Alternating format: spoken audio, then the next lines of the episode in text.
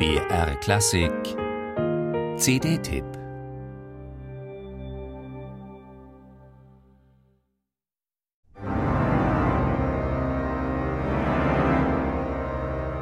Selbstverständlich muss eine Orgel laut sein, sausen und brausen.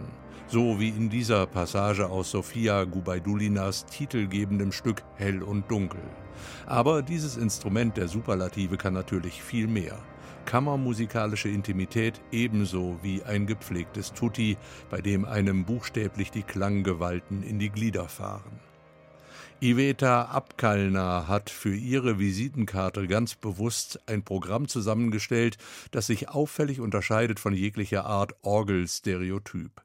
Schostakowitsch, Gubaidulina, Janacek, Ligeti, Calais und Garuta lauten die Komponistennamen. Und lediglich der Franzose Thierry Esquèche grüßt hier mit seinen drei Evocations als ein vertrauter Name der Orgelszene.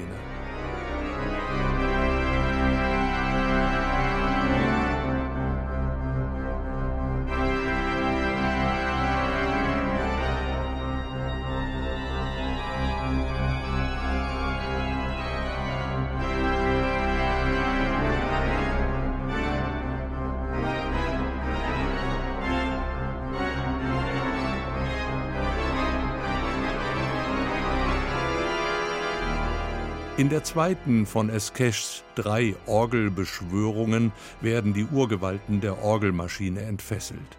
In eruptiven Klangkaskaden, die zwar durchaus kirchlich-sakralen Inhalt haben, aber eben auch auf ein weltliches Konzertsaalpublikum ganz unmittelbar wirken. Dieser Aspekt scheint der Interpretin wichtig zu sein, ihr Instrument zu präsentieren außerhalb seines angestammten kirchlichen Refugiums. Davon zeugt bereits das Eingangsstück, Schostakowitschs Passacaglia Opus 29 aus seiner Oper Lady Macbeth.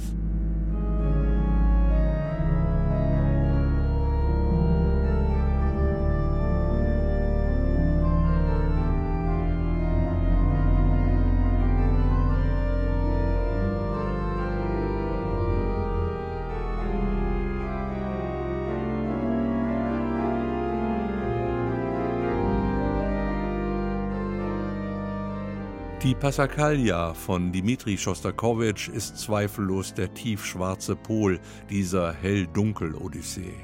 Verarbeitet der Komponist doch in seiner Zwischenaktmusik aus der Oper Lady Macbeth den Mord der Hauptfigur an deren despotischem Schwiegervater.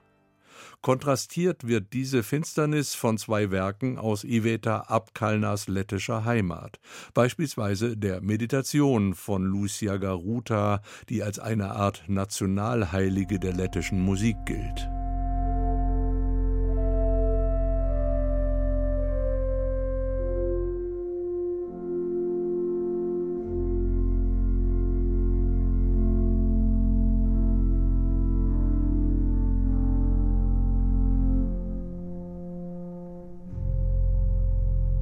Mit George Ligetis zwei Orgeletüden schließlich demonstriert Iveta Abkalner eine weitere Facette des 25 Tonnen schweren Orgelmonstrums, nämlich eine fast immaterielle Schwerelosigkeit, mit der sich die flirrenden Tonskalen im Raum der Elbphilharmonie verflüchtigen.